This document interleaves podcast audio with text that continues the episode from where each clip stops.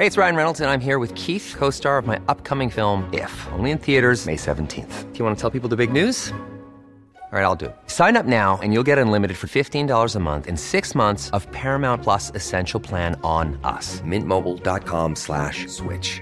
Upfront payment of $45 equivalent to $15 per month. Unlimited over 40 gigabytes per month. Face lower speeds. Videos at 480p. Active Mint customers by 531.24 get six months of Paramount Plus Essential Plan. Auto renews after six months. Offer ends May 31st, 2024. Separate Paramount Plus registration required. Terms and conditions apply if rated PG. Everyone knows therapy is great for solving problems, but getting therapy has its own problems too like finding the right therapist, fitting into their schedule, and of course, the cost. Well, BetterHelp can solve those problems. It's totally online and built around your schedule. It's surprisingly affordable too. Connect with a credentialed therapist by phone, video, or online chat, all from the comfort of your home. Visit betterhelp.com to learn more and save 10% on your first month. That's BetterHelp, H E L P.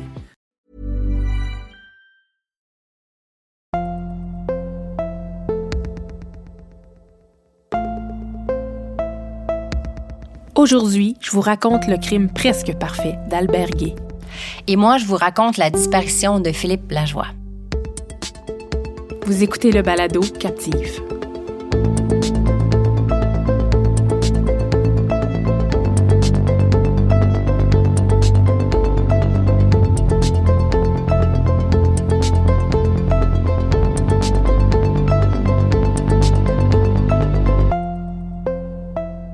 Bonjour Michel. Allô Annie.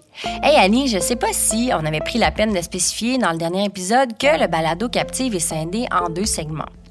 D'un côté, il y a toi qui nous raconte une histoire de crime réel qui a marqué le Québec, et de l'autre, il y a moi qui va mettre en lumière l'histoire d'une personne portée disparue qu'on cherche toujours. Par exemple, pour l'histoire d'aujourd'hui, je me suis plongée dans une disparition qui met en scène un jeune qui travaille dans une ferme.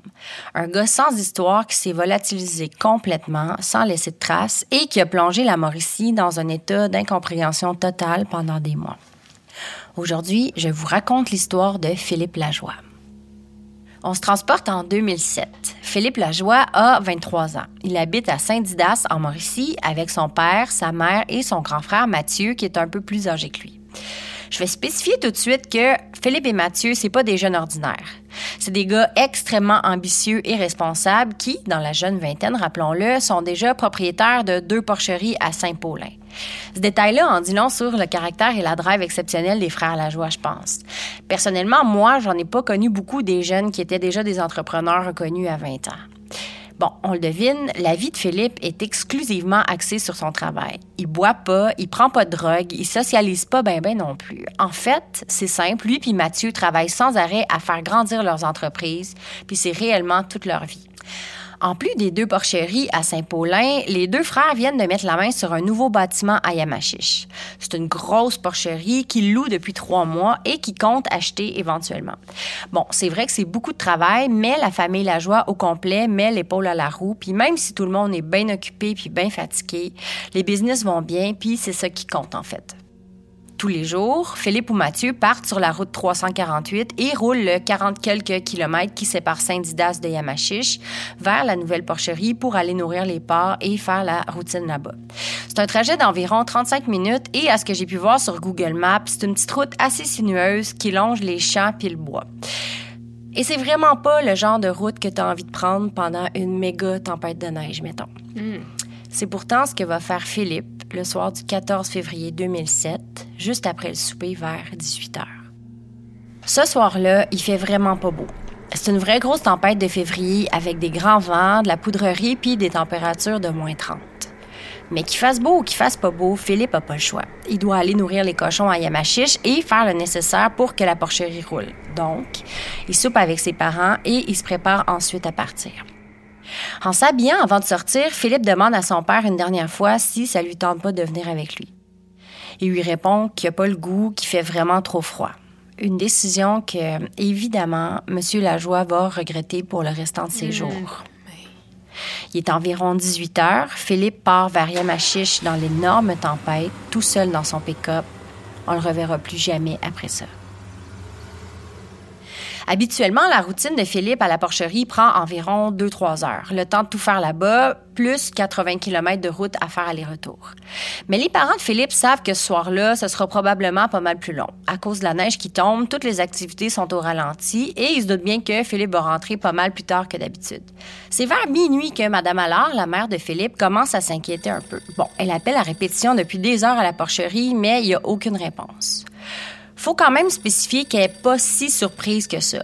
Le téléphone est loin dans le fond, dans un petit bureau fermé, puis dans une porcherie, ben c'est bruyant. Fait que Philippe entend probablement juste pas le téléphone qui sonne. Madame Allard est comme loin de la panique encore. L'absence de son fils s'explique plutôt bien. Donc, il n'y a pas de cellulaire. On est en 2007, il y aurait Ouais. pu en avoir un? Non, il n'y a pas de cellulaire. En tout cas, on n'en fait mention nulle part. OK. C'est deux heures plus tard, vers deux heures du matin, que la tempête se calme enfin un peu. En voyant que Philippe est toujours pas revenu, Mathieu, son frère et M. Lajoie décident de partir à la porcherie voir ce qui leur tient comme ça. Est-ce qu'il n'aurait pas pris le champ sur la 348? C'est pas mal ça qu'ils commencent à penser, en fait. Donc, ils font la route super lentement en scrutant des deux côtés pour s'assurer que Philippe n'est pas coincé dans un banc de neige euh, avec son camion. Quand ils arrivent enfin à la porcherie, le cœur leur fait trois tours. Le pick-up de Philippe, il est là. Mais en le voyant, ils comprennent qu'il y a vraiment quelque chose qui cloche. Premièrement, la porte du passager arrière du pick-up est grande ouverte. Puis le banc est littéralement enterré en dessous de la neige. Oh mon Dieu! Comme si c'était ouvert depuis des heures puis que la tempête était littéralement entrée dans l'auto. Autre affaire vraiment bizarre, les clés de Philippe sont dans le contact. L'auto est pas en marche, par exemple, fait que Mathieu essaie de le partir, voir si c'est pas une panne, mais le pick-up part sans problème, tout fonctionne parfaitement.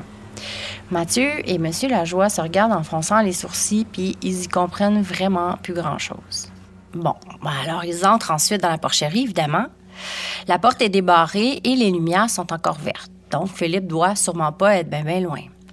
Tout de suite, il remarque que le travail que Philippe était venu faire a été fait. Tous les pas sont nourris puis les mangeoires sont pleines. La porcherie est en ordre puis ce qui devait être fait pour préparer la journée du lendemain a été fait. Il remarque aussi que Philippe s'est apparemment changé. Comme à son habitude, ses vêtements de travail sont sur le crochet, puis ses bottes de travail sont à leur place. Donc, en principe, Philippe avait fini ses tâches. Il devait être sur son départ.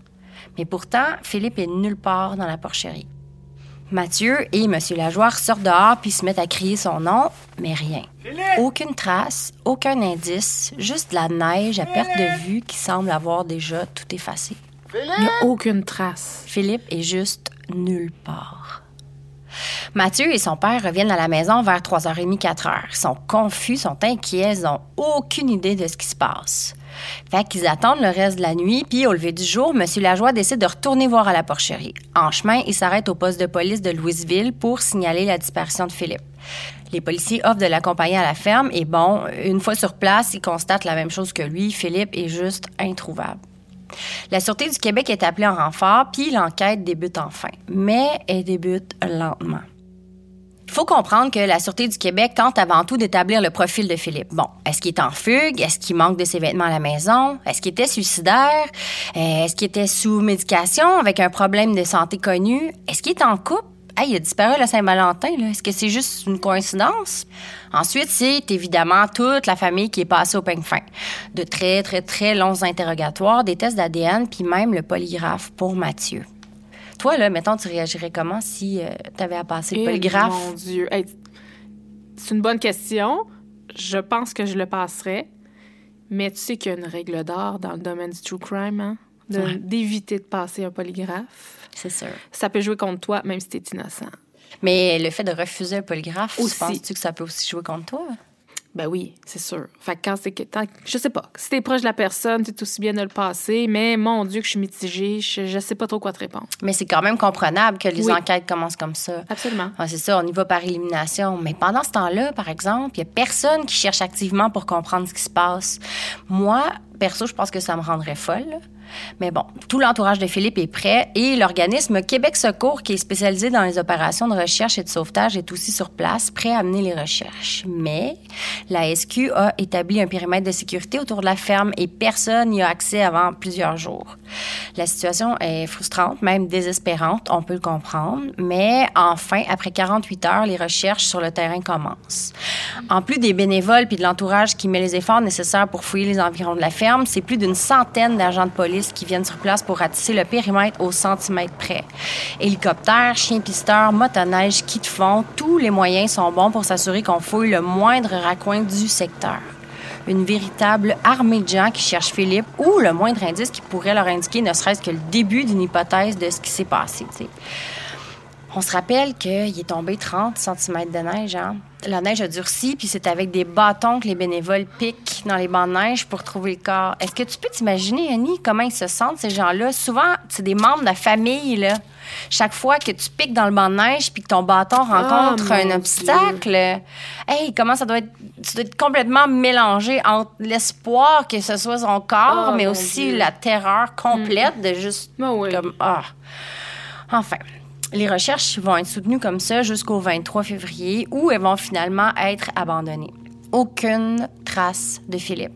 Aucun indice retrouvé. L'enquête est au point zéro et ça reste le mystère le plus total.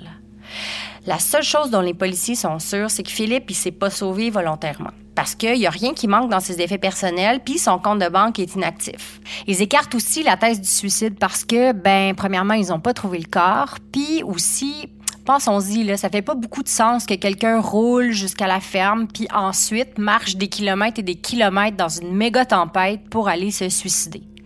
Puis c'est à peu près la même chose pour la thèse d'un malaise ou d'un accident parce que à la grandeur du secteur qu'ils ont fouillé, les policiers sont convaincus qu'ils auraient trouvé Philippe ou son corps s'il avait été là, tu sais. Puis ils ont aussi soulevé euh, une hypothèse vraiment morbide. Est-ce que ce serait possible que les cochons ah, aient juste mangé Philippe, ouais? J'ai pas osé, mais je me suis tellement posé la question. Ça se pourrait-tu? Ben, c'est une question légitime, en fait, mais c'est très, très peu probable, à ce que j'ai pu lire. Et de toute façon, comme le dit son père dans un article du Journal de Montréal, les cochons n'auraient pas mangé ses bottes d'hiver et son manteau. C'est vrai. Ouais. Donc, il reste plus beaucoup d'options. Puis les avis commencent à se rejoindre vers un seul constat. Est-ce que Philippe se serait fait enlever? Ça commence à pointer vers ce genre de conclusion-là, mais le mystère est tout aussi grand, là. Par qui, puis pourquoi, tu sais? S'il y a une chose sur laquelle le père de Philippe insiste dans 100% des articles de journaux que j'ai lus au sujet de cette histoire-là, puis il y en a beaucoup, c'est que Philippe est un gars sans histoire. Je sais qu'on dit tout le temps ça, mais cette fois-là, j'ai comme l'impression que c'est vrai. Philippe Lajoie, là, il sortait pas de sa maison à moins de s'en aller travailler. Il avait pratiquement pas d'amis parce qu'il était toujours juste avec son frère puis ses parents. Puis c'est quand même difficile de pas le croire, Monsieur Lajoie, quand il dit qu'il était absolument tranquille parce qu'ils habitaient ensemble quand même, mm. tu sais, il était au courant de ses allées et venues. Qui, d'abord, aurait pu en vouloir à Philippe Lajoie à ce point-là? Puis pourquoi? Fait que même si les recherches officielles sont annulées, tu t'imagines bien, Annie, que les parents puis les amis abandonnent pas l'espoir de trouver quelque chose. Puis mm. de leur côté, ben eux, ils arrêtent pas de chercher. Ils repassent pour la quatrième, cinquième, dixième fois dans les secteurs autour de la porcherie, convaincus qu'ils vont bien finir par trouver quelque chose. Voyons donc. Puis au printemps, j'imagine. Mais justement, Québec Secours puis la SQ reviennent à Yamachiche au printemps, à la Fonte des Neiges, dans l'espoir de tomber sur quelque chose de nouveau, mais encore une fois, rien du tout. Les années passent. En fait, cinq années passent et en juin 2012, la SQ vient établir un poste de commandement dans la cour de l'église de Yamachiche. Puis il passe la journée là à jaser avec les citoyens en essayant de remuer la mémoire de chacun à propos de cette histoire-là. Est-ce qu'il y a une raison pourquoi c'est cinq ans après? Est-ce qu'il était sur une piste quelconque? Ça, c'est pas mentionné, mais j'imagine que souvent, il laisse quand même passer un petit peu de temps pour que les langues se délient, pour que certains souvenirs puissent revenir à la surface ou je sais pas, moi, si euh, c'est des complices, ben peut-être que ces deux complices-là sont plus tant hmm, complices après cinq ans. Est-ce que ça a été fructueux? Non, rien du tout. Il y a aussi l'organisme Jeunesse au Soleil qui va annoncer une récompense de 10 000 pour quiconque amènerait un élément nouveau qui mènerait à la découverte de Philippe ou de son corps, mais tout ça, ça donne rien du tout encore. Les articles de journaux rapportent aussi que plusieurs médiums ont tenté de rejoindre les parents de Philippe au fil des ans. Bon, prêt à prendre toute l'aide possible, M. Lajoie raconte qu'il était bien ouvert à entendre ce qu'ils avaient à dire. Il est même allé voir là où des voyants disaient sentir l'esprit de Philippe, au cas où, quand ça semblait plausible, évidemment. Mm. Je dis quand ça semblait plausible parce qu'il y a aussi eu quelques appels de gens convaincus que Philippe a été enlevé par les extraterrestres. Bon. Il y a aussi un épisode désolant où un homme les a appelés pour leur dire que pour 10 000 il allait leur remettre le corps de Philippe. Oh, franchement. Ouais. Après enquête, ça s'est avéré être juste une bonne blague d'un être humain Voyons. exceptionnel. là. Quel genre de personne? Hey, sérieux, faut-tu manquer de cœur Oh. pour oser appeler une famille? Ah, ça n'a pas de sens. Et bon, c'est avec euh, le cœur brisé que son père et sa mère font finalement déclarer Philippe mort en 2015. Oh, ouais. Vraiment? Ouais, question d'alléger le fardeau financier de Mathieu, en fait. On se souvient que c'était aussi le partenaire d'affaires de Philippe, pas juste son frère, hein. Fait qu'en faisant ça, ben, ils permettent à Mathieu de toucher les assurances. Ah, c'est l'unique raison pour laquelle euh, les deux parents ont pu faire déclarer leur plus jeune fils mort. C'est brise-cœur. Ça n'a pas de bon sens. Ouais. Est-ce que t'as une hypothèse? toi? Hey, je sais pas, là, j'accroche du fait que tu déclares ton enfant décédé sans voir le corps. T'as aucune idée il est où. Je trouve que l'hypothèse de l'enlèvement est la plus plausible, mais encore là, ça. Qui? Pourquoi? Tu vois, Monsieur Lajoie, lui, est convaincu que c'est quelque chose de criminel qui est arrivé. Mm. Puis comme il disait, euh, puis il dit dans plusieurs articles, il avait l'air prêt à partir, Philippe. Donc, il avait fait Oui. son travail, puis il avait l'air prêt à partir. Selon lui, ça s'est passé entre la porte et la voiture. Mais qui, quand, pourquoi? Il y a quelque chose qui a été soulevé, c'est, je sais pas si tu te rappelles, mais euh, les frères Lajoie louaient cette porcherie-là depuis trois mois à peine. Est-ce qu'il n'y aurait pas eu erreur sur la personne? Qu'est-ce qui se passait? Exactement, parles? oui. Est-ce qu'il se passait quelque chose dans cette porcherie-là avant? Oui, c'est une des Est-ce qu'il y avait beaucoup de, beaucoup de distance entre la voiture et euh, la porcherie? Non, vraiment J'accroche pas. beaucoup là-dessus. Puis je, je sais pas pourquoi, le détail de la porte arrière, Mhm. me me je me questionne beaucoup par rapport à ça. Est-ce qu'il y avait quelqu'un de caché dans la voiture, est sorti en même temps que Philippe arrivait? C'est tellement, c'est tellement dommage les traces qui ont été effacées par la neige, ça aurait tout expliqué. Mais est-ce que c'est trop beau pour être une coïncidence? Non, ça, ça peut pas être une coïncidence. Rendu là, c'est calculé, à mon avis. C'est calculé. Peut-être. Une chose est sûre, depuis le 14 février 2007, les parents de Philippe Lajoie, son frère Mathieu et tous ses proches cherchent à connaître la vérité sur sa triste et mystérieuse disparition.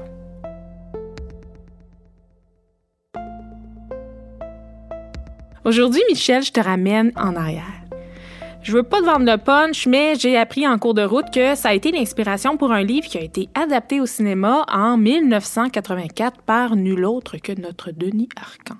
J'ai trouvé une série d'articles sur le site de Radio-Canada, une chronique qui s'appelle Ça date pas d'hier, puis c'est présenté par la journaliste Catherine Lachaussée.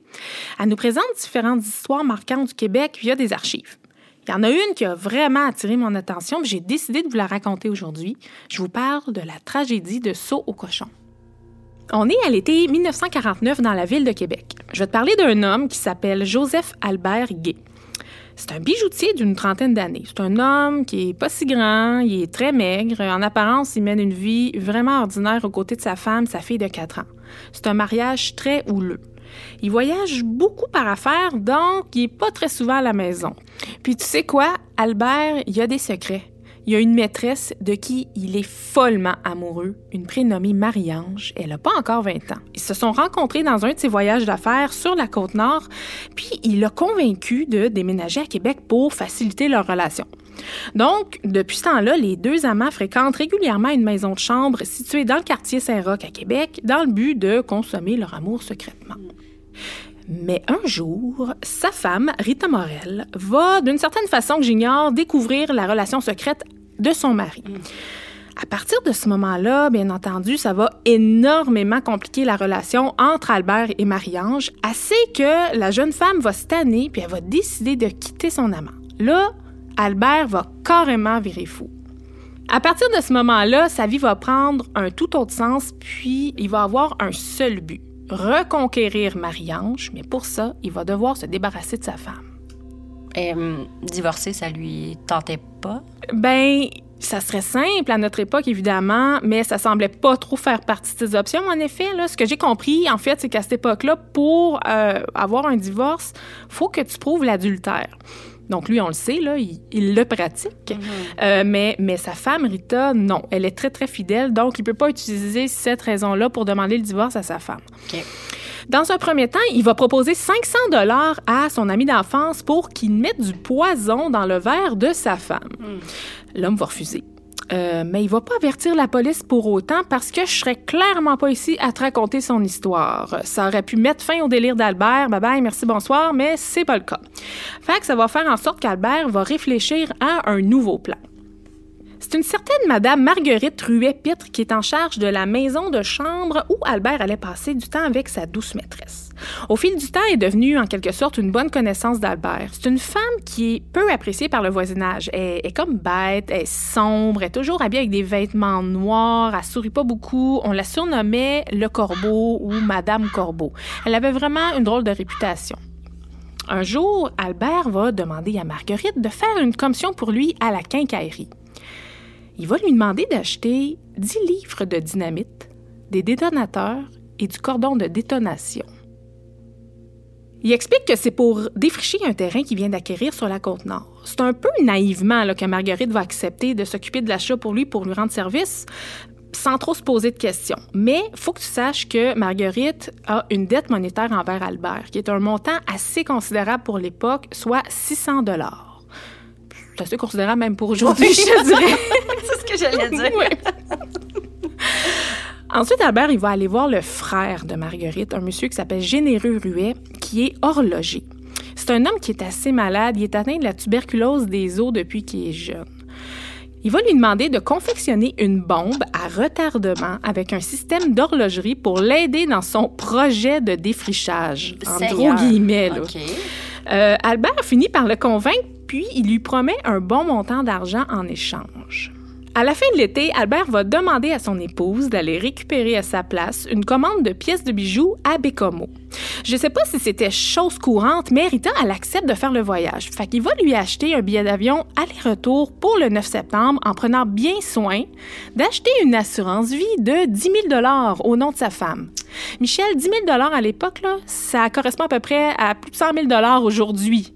Fait que c'est une assurance vie qui est vraiment très payante en cas d'accident. Comme par hasard, juste avant de l'envoyer dans un avion. Exactement. Hmm. On est rendu le matin même du vol. Albert va demander à Marguerite, la Madame Corbeau, de se rendre en taxi à l'aéroport de Sainte-Foy pour faire enregistrer un colis qu'il souhaiterait faire envoyer sur le vol de Bécomo. Elle va accepter sans hésitation. Pourquoi? Parce qu'Albert lui propose d'annuler sa dette de 600 dollars pour ce service-là. Évidemment, elle va lui poser quelques questions concernant le colis, mais Albert lui dit que c'est juste une statuette religieuse vraiment, vraiment fragile. On dirait que je commence à savoir où tu t'en vas. C'était exactement ce que j'allais te demander. Oh. A mis en place le crime parfait faire mourir sa femme dans un écrasement d'avion pour ensuite empocher une généreuse assurance vie, reconquérir Marie-Ange et refaire sa vie avec elle. Dans son plan machiavélique, la bombe à retardement doit faire exploser l'avion au-dessus du fleuve Saint-Laurent, ce qui va laisser aucune chance aux autorités de mettre les mains sur les preuves matérielles. Ça va donc passer pour un triste accident d'avion. Mais le crime parfait d'Alberguer est vraiment pas si parfait parce qu'un détail imprévu va changer complètement la tournure des événements. On est le matin du 9 septembre 1949. L'avion de la compagnie Canadian Pacific Airlines fait un vol de routine entre Montréal et Bécomo, incluant une escale à Québec. On y compte quatre membres d'équipage et 19 passagers. L'avion va décoller de l'aéroport de Sainte-Foy avec 10 minutes de retard. À ton avis, ça va être quoi l'impact sur le plan? Ben, l'avion va pas exploser au moment voulu, en fait. T'as tout compris. C'est pas au-dessus du fleuve, mais au-dessus de la montagne de Saut au Cochon, à 65 km de Québec, qu'une explosion va se produire dans la soute à bagages, ce qui va malheureusement entraîner une descente en piqué de l'appareil. L'avion, là, elle a même pas le temps de planer à travers les arbres. Il s'écrase en ligne droite. L'impact est fatal. 23 personnes perdent la vie, ah. dont Rita Morel. C'est le premier attentat contre un avion civil occidental. Ça a eu lieu ici au Québec, Michel. Incroyable. j'avais jamais... entendu parler de ça avant. Il y a eu des témoins d'explosion, dont un pêcheur, M. Patrick Simard. Il a décrit ça comme un gros coup de tonnerre. Il a raconté qu'il a vu dans le ciel un gros nuage de fumée blanche suivi d'une genre de secousse, comme si l'avion avait reçu un gros coup. L'avion a descendu vraiment rapidement, puis il l'a perdu de vue dans la montagne il a entendu une deuxième explosion, celle de l'écrasement. Le site est vraiment difficile d'accès, Michel. C'est à 3 km de la voie ferrée, en plein cœur de la forêt, à flanc de montagne. Les secours travaillent vraiment fort pour se rendre sur les lieux le plus rapidement possible.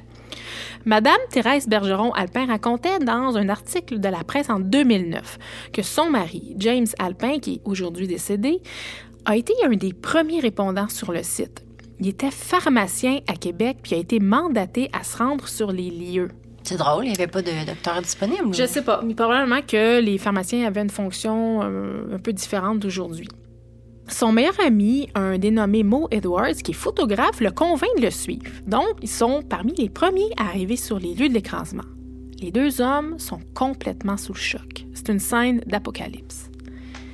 Le nez de l'appareil est carrément renfoncé dans la terre à cause de la violence de l'impact. À travers tous les débris et la carcasse de l'avion, ils vont apercevoir les corps des passagers. Des hommes, des femmes, des enfants et même un bébé. C'est des images qui vont rester gravées dans la mémoire de M. Alpin toute sa vie.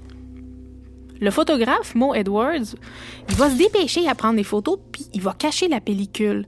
Il était prévoyant parce que, comme de fait, dès que les autorités arrivent, ils vont lui confisquer son appareil photo. C'est un geste qui va marquer l'histoire parce qu'une fois revenu en ville, il va faire parvenir ses photos au journal Toronto Star. Le journal va décider de publier les photos sur le champ. Probablement les plus dures. Puis ça va faire le tour du monde, réellement. J'aimerais ça te lire un extrait d'un article du journal Le Devoir qui date du 12 septembre 1949. Les restes mortels des 22 victimes ont été transportés à Québec tard samedi soir à bord d'un train spécial dépêché aux environs de Saut-Cochon. La lumière blafarde des torches électriques et des arcs de gaz acétylène installés le long de la voie. 21 cercueils ont été déposés dans le fourgon funèbre attaché au convoi. Plus d'une centaine d'officiels du Pacifique canadien, quelques journalistes et tous les secouristes dépêchés sur les lieux assistèrent avec émotion à cette lugubre cérémonie. De bonne heure dimanche matin, le train reprenait sa course vers Québec. Pour ton info, Michel, euh, dans l'article, ça précise 22 victimes au début euh, et non 23 parce qu'ils ont cherché pendant plusieurs jours le corps de la 23e victime qui a finalement été repêché dans le fleuve. Il aurait probablement été projeté en dehors de l'avion au moment de l'explosion. C'est violent. Oui. La nouvelle de l'écrasement, là, ça se répand comme un feu de poudre. Surtout qu'à bord, il y avait des hauts dirigeants américains de compagnies minières. On est en début de guerre froide. À un certain point, on va soupçonner que c'est peut-être lié à un acte terroriste de la part des communistes. Michel, dans mes recherches, je suis tombée sur le récit de la tragédie raconté par l'historien Frédéric Bastien dans le cadre de l'émission Aujourd'hui l'histoire sur Ici Première. Il nous raconte notamment que pour faire la lumière sur les événements, un des vice-présidents de Canadian Pacific, un monsieur Crump, va exiger à ce qu'un employé du service des enquêtes, un monsieur Jules Perrault et un avocat de la compagnie se rendent sur place puisque monsieur Crump a des sérieux doutes sur la thèse de l'accident. Comment un appareil aussi fiable, avec un pilote aussi expérimenté, a pu s'écraser de cette façon-là sans aucune raison apparente? Un détail qui ment pas, c'est la façon que les hélices ont été déformées au sol. Ça montre que les moteurs fonctionnaient toujours au moment de l'écrasement, donc qu'une défaillance mécanique est peut-être pas à l'origine de l'accident. Est-ce qu'on sait s'il y avait des boîtes noires dans ce temps-là? Hey, c'est une bonne question, mais en suivant euh, l'enquête, il n'y a rien qui mentionne ça. Mhm. En arrivant, M. Perrault va être frappé par un détail. Sur place, il y a une odeur de soufre. Est-ce que la dynamite sent le soufre? Euh, oui, c'est ça en fait. C'est vraiment une odeur de dynamite qu'il a senti. Il va donc rapporter à ses patrons l'hypothèse qu'il s'agit sûrement pas d'un simple accident. Malgré la constatation assez frappante, merci, de l'odeur de dynamite, la police provinciale n'aura pas l'autorisation de procéder à une enquête parce que le premier ministre, M. Duplessis, va rester convaincu que c'est un accident, puis, à son avis, la compagnie veut juste pas prendre sa responsabilité sur le drame. Donc, ils vont décider d'aller de l'avant en engageant eux-mêmes des détectives privés qui vont commencer une enquête pour essayer de déterminer s'il y a des preuves qui pourraient prouver la thèse de l'attentat à la bombe. Comme de fait, ils vont se rendre compte qu'un colis a été livré par une dame en taxi le matin même du départ. Cette information-là va finalement convaincre la SQ de prendre l'enquête. Et là, il y a une fuite dans les médias. Il y a un journaliste qui va publier un article dans le journal Le Canada qui explique que la police est à la recherche d'une femme qui aurait livré un colis mystérieux le matin de l'écrasement. Elle va finir par être identifiée par le chauffeur de taxi, mais juste avant, Albert va vraiment profiter de la naïveté de Marguerite pour essayer de s'en sortir. Il va se rendre chez elle pour y faire peur en lui disant que la police est à sa recherche. Il va aller jusqu'à la persuader de passer aux aveux dans une lettre puis qu'elle devrait se suicider. Oh mon Dieu! Je trouve ça effrayant. Il va être assez convaincant parce que quelques heures plus tard, Marguerite va prendre une dose importante de somnifère pour s'enlever la vie. Ah! Mais elle va pas se tuer, Michel. Elle va être hospitalisée. Puis ça va donner un prétexte aux enquêteurs de la questionner parce qu'à l'époque, une tentative de suicide est considérée comme un crime. C'est au cours de cet interrogatoire-là qu'elle va les mettre sur la piste d'Albert Gay. Ils vont, à partir de ce moment-là, s'attarder à lui, puis ils vont comprendre rapidement qu'il s'agit de l'époux de l'une des victimes. Ils vont découvrir l'achat de la fameuse police d'assurance d'avant son départ. Il devient officiellement le suspect principal. En enquêtant sur lui, ils vont découvrir la relation qu'il entretenait avec sa maîtresse, puis ils vont décider d'interroger Marie-Ange, qui va tout raconter de son histoire amoureuse avec Albert, puis du fait que sa femme Rita avait tout découvert. Ils ont en main le mobile du meurtre. Soit dit en passant, là, la pauvre Marie-Ange était absolument pas au courant du plan d'Albert. Elle n'aurait eu aucune implication dans le crime, puis j'ai su qu'elle a même changé d'identité après. C'est donc le 23 septembre 1949, deux semaines après l'attentat, qu'Alberguet va être arrêté et accusé du meurtre de sa femme et des 22 autres passagers. Au moment de son procès, il prendra même pas la peine de témoigner pour sa défense. Il démontre aucun remords. Le jury va prendre un gros 17 minutes pour le déclarer coupable. Il va être condamné à la peine de mort. Par contre, un mois avant sa pendaison, qui a lieu le 12 janvier 1951, il va commettre, à mon avis, la pire lâcheté, soit de dénoncer officiellement à la dernière minute Généreux et Marguerite comme complices. Ah non. Ils vont être arrêtés à leur tour, puis ils vont subir chacun procès. La séance judiciaire va vraiment être mise à l'œuvre pour confirmer la culpabilité de Généreux. Les experts de l'époque vont être capables de prouver que les traces de dynamite retrouvées sur les lieux de l'écrasement correspondent à celles retrouvées dans son atelier. Il va avouer avoir fabriqué la bombe, mais va se défendre en disant qu'il n'était pas du tout au courant des réelles intentions d'Albert. On se rappelle, c'était pour un projet de défrichage. Il va tout de même, malheureusement, être condamné à la peine de mort. Il va être pendu le 25 juillet 1952. Ouais. Ah! Pour ce qui est de Marguerite Pitt, son procès va avoir lieu en mars 1951 et va durer même pas dix jours. Faut dire que l'opinion publique se charge déjà de la condamner, donc ça jouera pas trop en sa faveur. Elle va vraiment essayer de convaincre le jury qu'elle non plus était pas au courant du plan d'Albert, qu'à sa connaissance, c'était juste une statue religieuse qu'elle a livrée le matin du 9 septembre 1949. Malgré son plaidoyer, elle va aussi être reconnue coupable et pendue le 9 janvier 1953. Aïe, aïe, aïe. Je veux faire une petite parenthèse. J'ai vu un épisode des Grands Procès. Tu connais? Ah oui, je Ouais. me souviens de ça. C'est vraiment une très bonne série euh, qui date à peu près, je crois, des années 80-90, qui relate les grands procès de l'histoire du Québec. C'est très bien joué, c'est tout le temps avec des bons acteurs. Puis, il y a un épisode qui porte sur le procès de Marguerite Pitre. Ah! C'est très, très bien joué par Marie-Renée Patry. Michel, j'ai pleuré. Non, toi je, qui, je- je pleure jamais. toi qui ne pleures jamais. J'ai pleuré dans son plaidoyer. C'est une, en tout cas, du moins, elle démontrait où elle jouait une femme qui était vraiment un peu naïve, très innocente, mère, euh, mère de famille, euh, malgré qu'elle avait quand même une réputation euh, assez spéciale. Bref, vous, si vous avez la chance de le regarder, vous l'écouterez, c'est sur YouTube, on, on peut tout retrouver les épisodes. Bref. Puis Michelle, elle a été la dernière femme à avoir été exécutée au Canada. Ses dernières paroles ont été Je regrette ce qui s'est passé. Oh! On saura jamais réellement si Marguerite et Généreux étaient complices ou ignorants du plan d'Alberguer. Lui, ses dernières paroles ont été Au moins je meurs célèbre. Hey, lui, là. Ouais, ça en dit long sur le personnage. Je te parlais en intro du film de Denis Arcand, ben c'est une adaptation du livre de Roger Lemelin, Le crime de Vide Plouffe. Monsieur Lemelin a dit dans une entrevue qu'il a connu le vrai Albert Gay quand il était plus jeune, puis plus tard, il a décidé d'écrire un livre en se basant sur son fameux crime. Savais-tu qu'il y a encore une portion de la carcasse de l'avion à au cochon? Ah, dans le bois? Oui, c'est hyper difficile à se rendre là-bas, mais il y a quand même des touristes qui bravent le trajet une fois de temps en temps. Il reste environ un cinquième des débris aujourd'hui. Ah, Certains ouais. y ont même été volés. Michel, il y a un détail bouleversant dans toute l'histoire. Un certain docteur Roussel du laboratoire de médecine légale de l'époque a raconté que la seule personne qui a pu être identifiée d'après les photos prises sur les lieux de l'écrasement, c'est Rita Morel, l'épouse d'Albert Guy. Non.